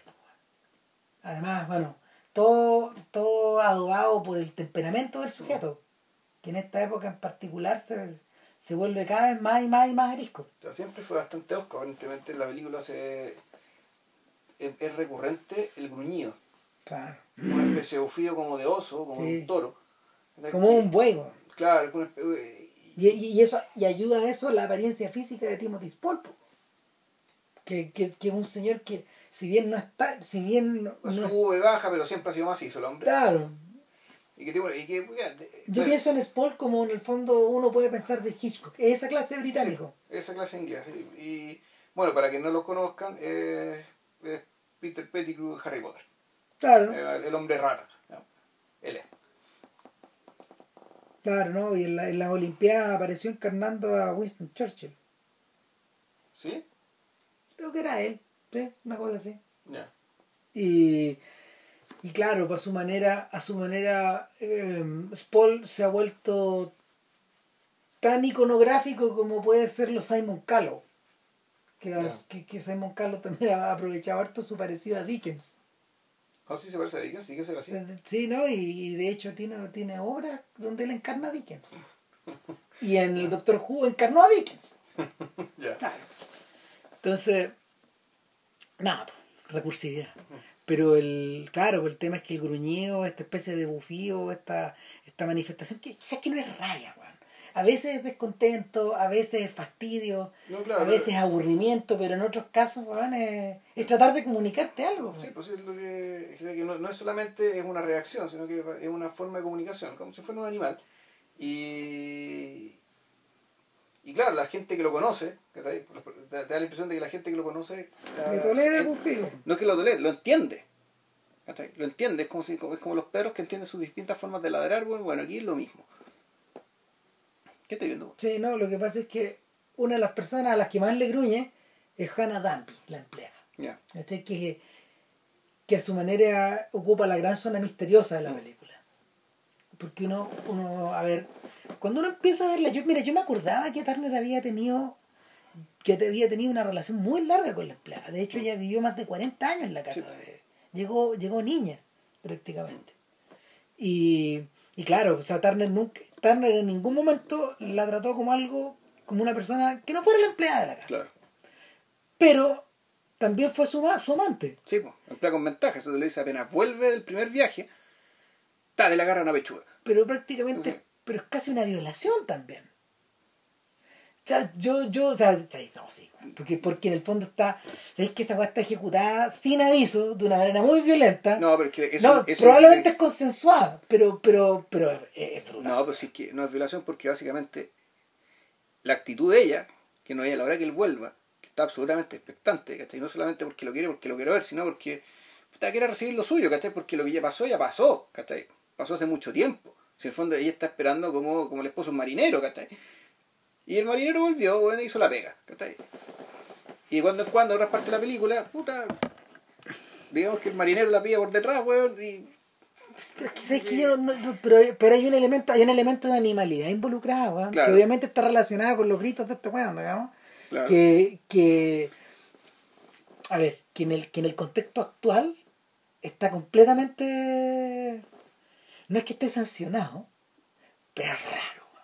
puta, es que, bueno, Mira, es otra época, ¿cachai? Sí, no, El- sí. La noción burguesa de matrimonio, ¿cachai? No, no existía, esa hueá victoriana, ¿cachai? El, en aquel entonces creo que era completamente entendido, tolerable y nadie se hacía problema, ¿cachai? De que, por ejemplo, la, la señora Booth haya enviudado, ¿cachai? Y recibió a este hueón con el cual se casó y vivían juntos. Alguien le hizo problema, alguien le hizo... no, y nada. él la visitaba y a veces y, y lo que ocurre en la película es que él empieza obviamente a, a preferir eh, las atenciones de una por sobre las de la otra.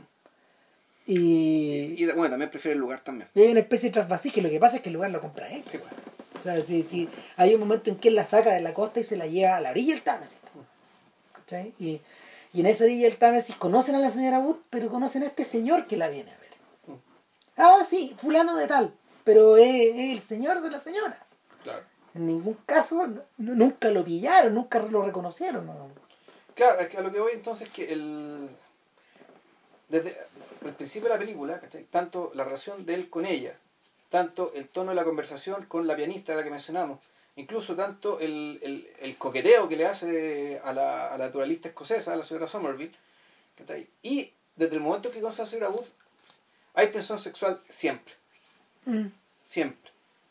O sea, hay un- es una, eh, me me parece que esto está retratado deliberadamente, de demostrar a, no, no, no como un sátiro pero sí un tipo ¿cachai? que, eh, que está buscando, buscando siempre, y buscando, eh, buscando en general lo que, lo, que- lo gusta- lo que busca todo el mundo, es decir, no necesariamente sexo, sino que sexo, amor, reconocimiento, cariño. Hay una escena en una casa de prostitución también, ¿o no? Sí, Tal como ocurre en Topsy Turvy.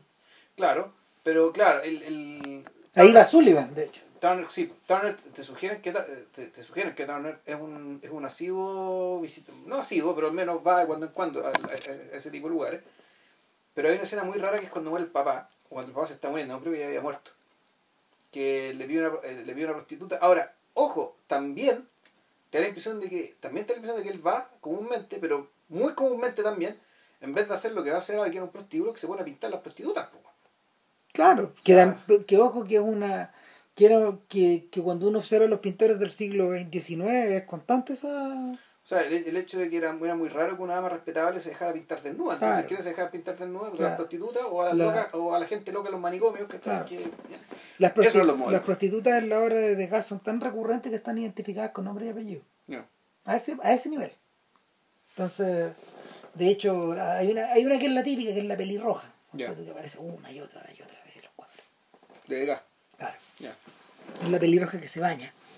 ya.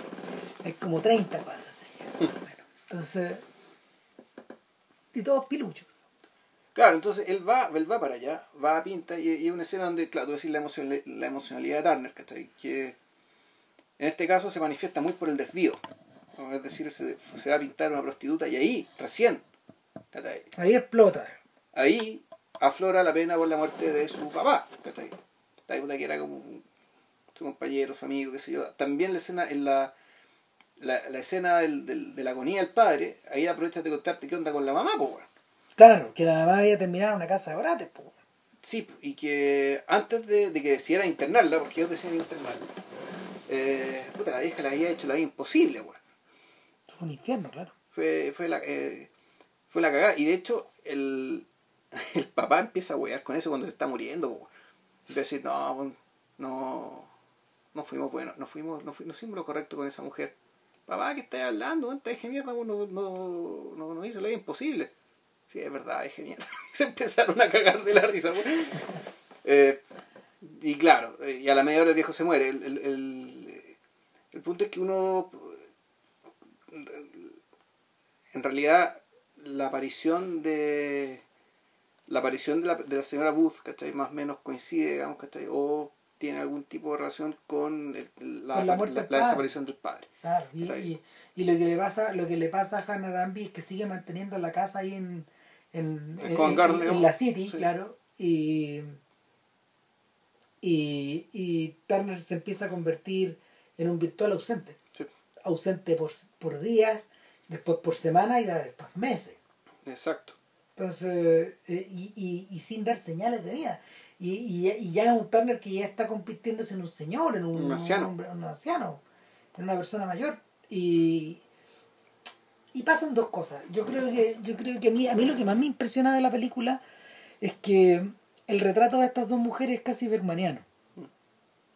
Eh, no solo porque una representa para no solo porque una representa para Turner el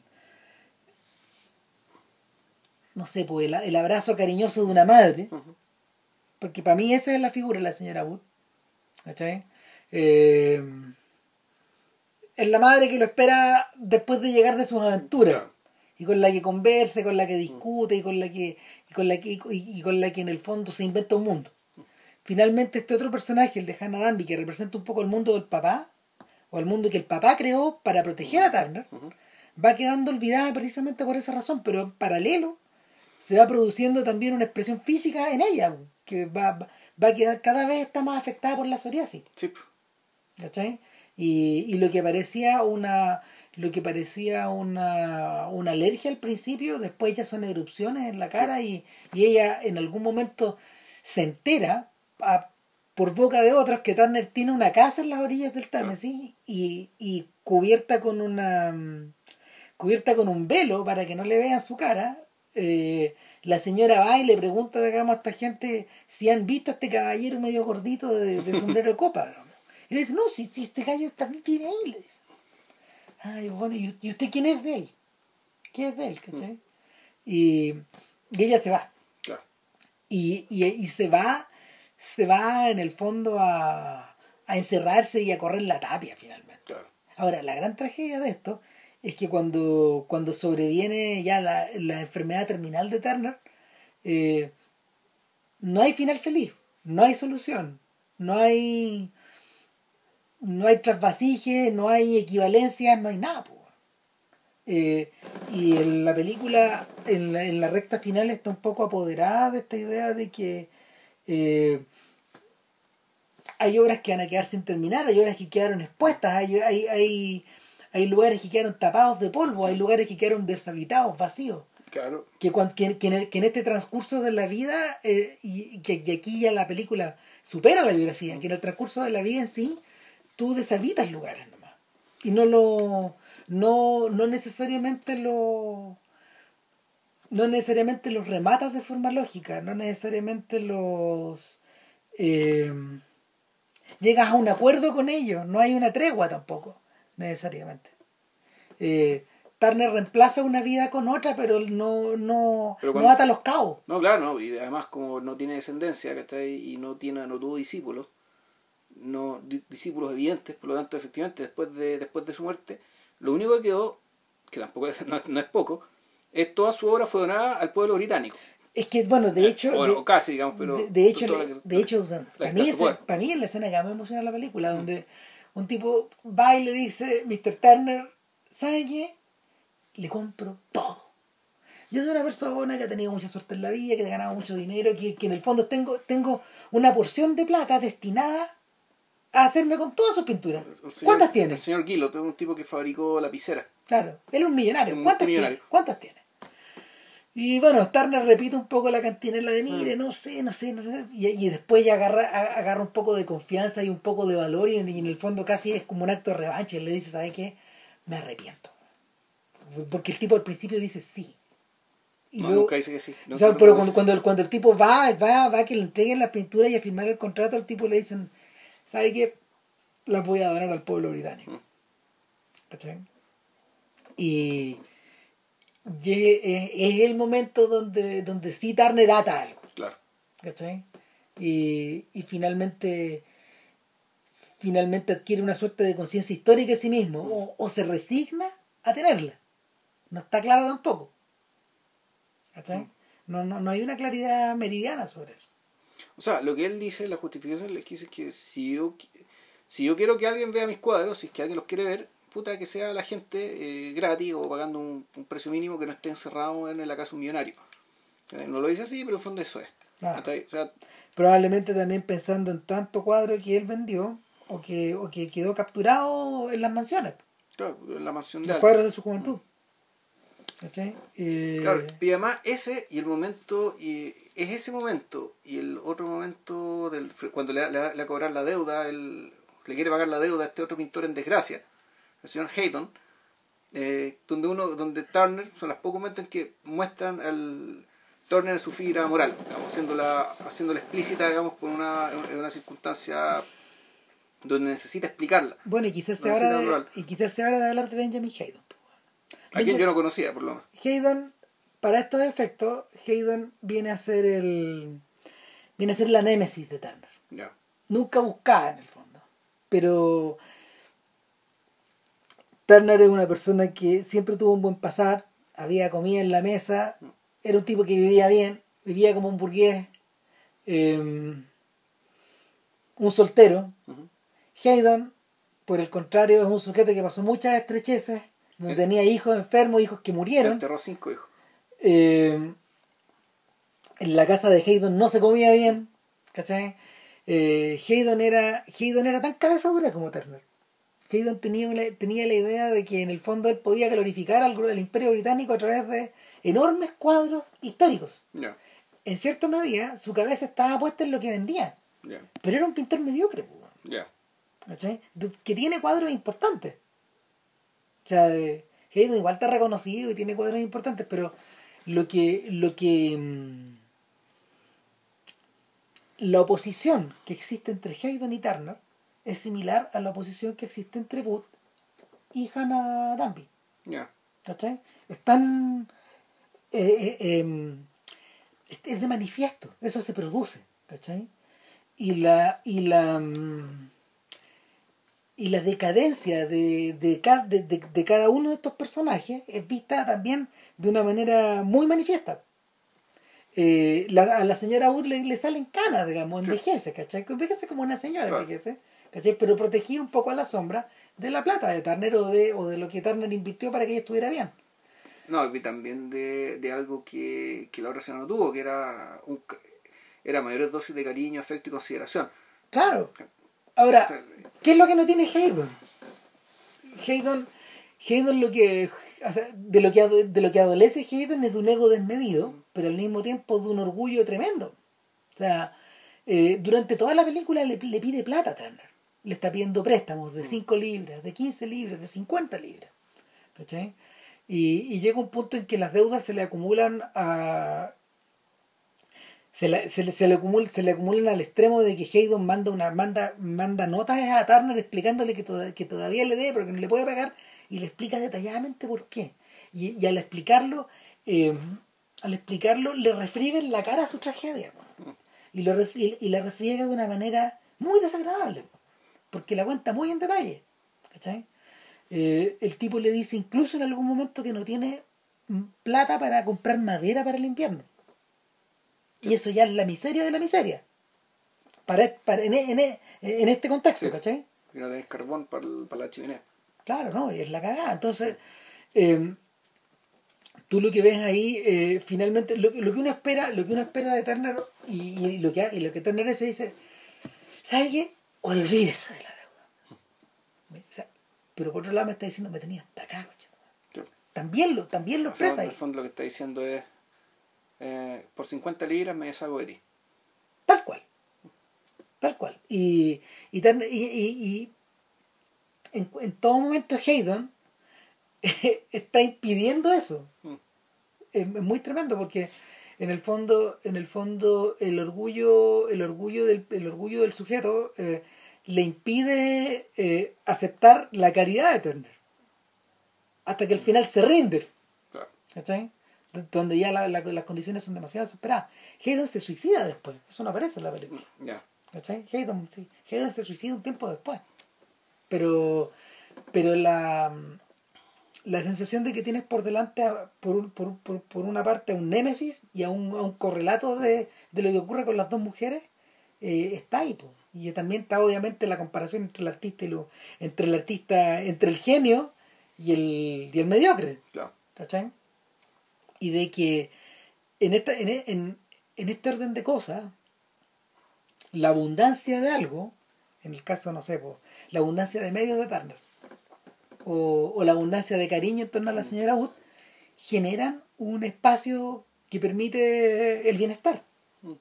¿cachai? Por el otro lado, la ausencia total de eso genera la miseria, el desastre y, mm, y el descalabro.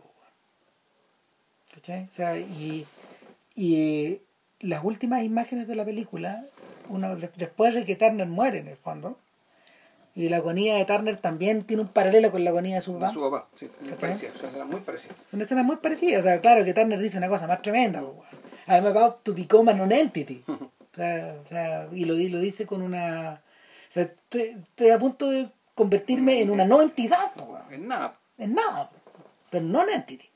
¿cachai? Eh, donde, donde él, no sé, deja perfecta con- constancia man, de, de, de su absoluto descremento de un transmundo. Sí, claro.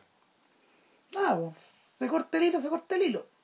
Y, pero en, la, en, la, en, la- en las secuencias finales, donde en el fondo. La, la secuencia final es una secuencia en paralelo. Que, donde, donde muestra a las dos viudas de Turner. Exacto. donde muestra a la señora Wood a la, a la- orilla del río, realizando los mismos actos que ha realizado Antes, en forma permanente, no sé, estar en la cocina, limpiar, y mira por la ventana con unos ojos medio transfigurados. ¿Cachai? Pero más que mal, ya, ya, ya se, se ha despachado tres, pues bueno. Ya, Claro. Veo por tercera vez, ya. Ah. Y eh, en el caso de Hannah Danby, lo que ella tiene a su alrededor, ¿sabes qué? Lo, lo- lo otro que pasa es que en el fondo el espacio que el espacio que vive en que vive la señora Booth es un espacio cohabitado, Es un espacio de ella. ¿cachai? La miseria de Hannah Danby es que ella vive rodeada de Turner. Es Turner. Claro, un espacio que es de él. Y que sin embargo él no está ahí. y que sigue siendo Claro. de él. ¿cachai? Y están las pinturas. Entonces, y, y, y ella, ella en el fondo, eh, las alusiones pictóricas también son tremendas porque, porque al, al darle espalda a la cámara ella queda convertida en un Vermeer. O sea, eh, sí. Es un poco eso. y- Porque está encuadrada por un, o en un Hammershøi también que, que, que, bueno, es posterior, pero hay gente que, que está retratada de espaldas, que está retratada de negro, que está retratada eh, en marcos dentro de marcos, ¿cachai? Y la, la- la luz entra al fondo. Y, y es como de, es una sensación de clausura, es una sensación de soledad, es una sensación de, de vacío. Sí, y lo otro es que el, Y esa es la última imagen de la película. Sí, pues termina con ella. Termina con ella en, el, en este como mausoleo, que una especie, una especie de tumba. Pero en realidad, claro, en- que lo que termina produciéndose en el fondo es una división, una división del trabajo, ¿cachai? donde el verdadero hogar, el verdadero dormitorio de Turner, ¿cachai? era la casa con la señora Booth y todo lo demás, en el fondo era un taller. Todo. ¿cachai? El afuera, el adentro, todo. Era todo un taller. Y, y esta señora, la señora Danby, en el fondo era una tril. Era la gente que le sostenía las telas como para que él pintara. Eh, Como casi todos los otros. ¿no? como casi todos los demás, así como su papá, ¿cachai? Sí. Y la, y la conclusión en torno a eso en realidad no es muy feliz ni muy alegre. ¿no? Ni cuando uno lo tras- cuando uno lo transpone en todo lo eh, cuando, cuando, cuando tú haces el ejercicio de, de superponer eh, que uno también lo hace en, en, en, en Topsy Turvy, cuando uno superpone Lee a Turner o cuando uno superpone a Lee a Gilbert, Gilbert, ¿no? funciona de la misma forma, ¿cachai? O sea, el, cuando a mí me emociona mucho la escena de, de, de, la donación de las pinturas porque pienso en la obra de Lee. ¿Cachai? Que es un fresco social de tamaño gigantesco, man, que el, el único que el, el, el único tipo que, que ha hecho un esfuerzo comparable es Ken Loach, pero pero pero en otro sentido. ¿Cachai? Porque Loach siempre está preocupado de la de la posición de la sociedad, como, pero entendía, entendía, mm, entendía en su total, ente- entendía en su acepción de ente político. ¿cachai? Las personas ahí son personas políticas, ¿cachai? Hacia afuera. En el caso de Lee, todas las películas son de alguna forma la representación viviente de una clausura o de la... O sea, es la sociedad también, pero hacia adentro. O sea, Claro. en el fondo el- es la sociedad, pero no, no la sociedad en general, es decir, la, la sociedad, la evolución, la evolución tecnológica, la evolución de las ideas, todo la, eso. la evolución de las personas, la evolución de la ropa. Claro, y eso también Todo. pero pensado hacia adentro. Claro. Era donde el, el, el, el drama íntimo, digamos, que contiene todas estas cosas, pero es un drama íntimo no discursivo. ¿cachai? Diferencia de los que es discursivo, digamos, evidentemente discursivo, digamos, efectivamente, como si tú hacia afuera. Sí. Entonces, eh, lo observo un poco mirando en retrospectiva todo eso, hacia atrás, ¿cachai? Y la, la razón de ser de esas películas, estos retratos del artista, que, que, que están ejecutados de una manera muy poco metafórica en ese sentido. Son, son, son, son, ¿cómo se llama? Están ahí, ¿cachai? Están ahí al frente tuyo. Eh, de una forma parecida a la, la manera en que Bergman, que es otro tipo que también trabaja de una manera similar, eh, ejecutó sus retratos familiares, uno detrás de otro, sin piedad. Mm. Entonces, el, en, la, en, el, en, el, en el recuento en el, en el recuento me parece un esfuerzo titánico. A mí me preguntaron hace un tiempo atrás cuál era mi película favorita de la década y de lo que va es esta. Ya, Sí, de la década de los 10. los días. Sí, sí. No, eh, me tuvo de cabeza un montón de tiempo porque no, o sea, dándole vueltas y vueltas. Leviatán le hace el peso, ¿no? Mm. pero Ve incendios, bueno, que es del 2010. pero es que eso de, eh, ah no, sí corresponde a la de ahora. El 2010, sí, la, la década de 2010-2019, sí, de hecho cuando nosotros hicimos el, cuando sacaban los notes, Sí. digamos, se sacaban en el 2009. En el 9, En 2010 claro. empieza la década siguiente. Nada, pues. Así que ahí estamos. Ah, habría, ¿sabéis que habría algo que agregar? Que, que el tema pictórico. Tú mismo lo mencionaste, porque, porque estos gallos tuvieron una discusión media larga con Dick Pope, que es el mago que ilumina esta película. El guionista. No, Pope es el, el- el perdón, director el, de foto. director, el director de foto, ya. Claro, entonces Pope es un tipo que ha trabajado en muchas películas con, con Mike Lee. Pope ya estaba presente en Naked Ya. y, y más atrás, yo creo, en, la- en los filmes de cine y en algunos de tele. Creo que han trabajado, no sé, como, no sé si como más de 10 veces.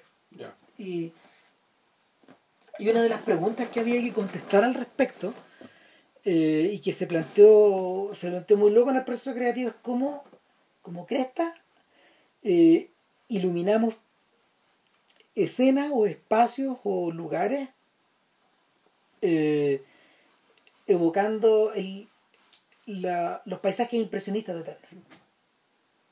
Y la, la respuesta de Pope, que, que dio entrevistas porque cuando estuvo nominado al Oscar y todo eso, es que era, en el fondo, podían haber intentado una suerte de impresionismo, pero lo que hicieron en el fondo fue manejar la luz, controlar las condiciones de la luz como para que las gamas que tuvieras en que tuvieras frente tuyo en la pantalla evocaran esa luz impresionista, pero siempre en un sentido realista.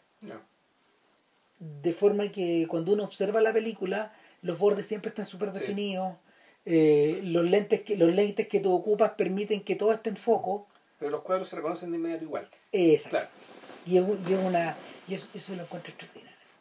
O sea, el, el efecto, el efecto es sobrecogedor porque en muchas ocasiones, sobre todo por ejemplo en esta, en esta alusión al cuadro de Ruskin, eh, tú ves como en el fondo los objetos sensibles, como diría Santo Tomás, adquieren una adquieren capacidad abstracta, adquieren eh, vía la pantalla o aplastada en dos dimensiones. ¿cachai? Lo que perciben los sentidos finalmente se convierte en un abstracto. Y, y esa, esa, abstracción, esa abstracción se integra en la historia como un elemento rector. Y es por eso que los cuadros se reconocen. O sea, es distinto, por ejemplo, a la, a la técnica que a la técnica que Kurosawa evocó, que es muy, que es muy naif también, pero que es muy de él, que evocó en la secuencia de los, de los sueños cuando Van Gogh, sí. Scorsese encarna a Van Gogh, vía Minelli. Ya. Sí. Y, y- y ahí lo que ahí lo que Kurosawa eh, intentaba permanentemente era eh, filmar la transición entre un espacio un espacio real Y la pintura y la y su correspondiente representación hasta el punto al punto en que en un momento el, el viajero de estos sueños que en el fondo es el joven Kurosawa eh, queda integrado en estos cuadros al interior de los cuadros y pasea al interior de los cuadros no sé si te acordáis Sí, algo. claro y, y, y claro ¿no? es, es un efecto que es mucho más naif es mucho más inocente pero que también evoca un poco la la voluntad de la voluntad del joven o del niño o del aprendiz de eh, quedar inmerso en esta otra realidad que no es la de él Mm. es todo lo contrario y nada No, eh, vean Mr. Turner no va a llegar en no va a ¿sabéis llegar. que no va a llegar a la no creo que llegue. no, no, no, es un crimen pero en fin suele Está- ocurrir Está pirateable, así que. Traten de verla en una pantalla grande, eso sí. Ojalá, si se van a bajar una, alguna copia, bájensela en una buena calidad. Sí, pero esto ya se vende en Inglaterra. Sí, no, sí, ya, debe- ya debe estar ahí. Y además, fue una de las películas que, que se convirtió en pirateable por el hackeo norcoreano a la Sony. No. Entonces, por eso también empezó a circular tan luego. En fin. Nada, pues, así como vamos, no vamos a hacer a los mails la próxima semana y teníamos como un, un Ah, plan B. Eh, Safe. Safe de, Todd De Haynes. Todd Haynes, película 1995. que en el fondo marca el comienzo de la carrera de Julian Moore. Nada, Eso. pásenlo bien. Que Chau. estén bien. Chao, chao.